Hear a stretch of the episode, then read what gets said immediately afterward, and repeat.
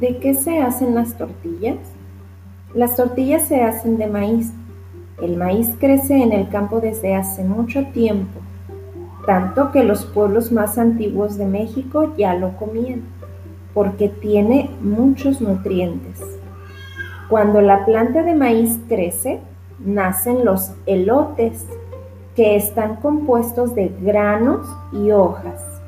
El maíz puede ser de colores blanco, amarillo, rojo, morado.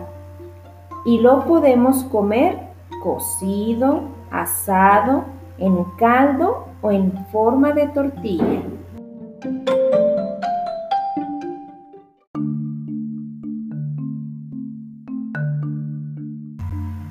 Las tortillas son redondas, delgadas y sabrosas cuando salen del comal recién cocidas y les ponemos un poquito de sal.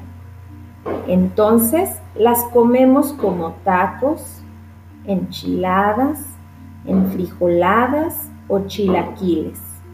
Con la masa de maíz también se hacen chalupas, guaraches, sopes.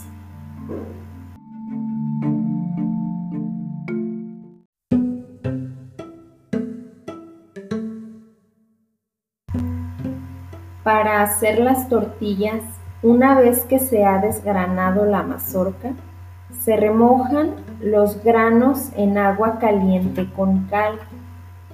Después se muelen en un metate o en un molino agregándole un poco de agua hasta que queda una masa suavecita.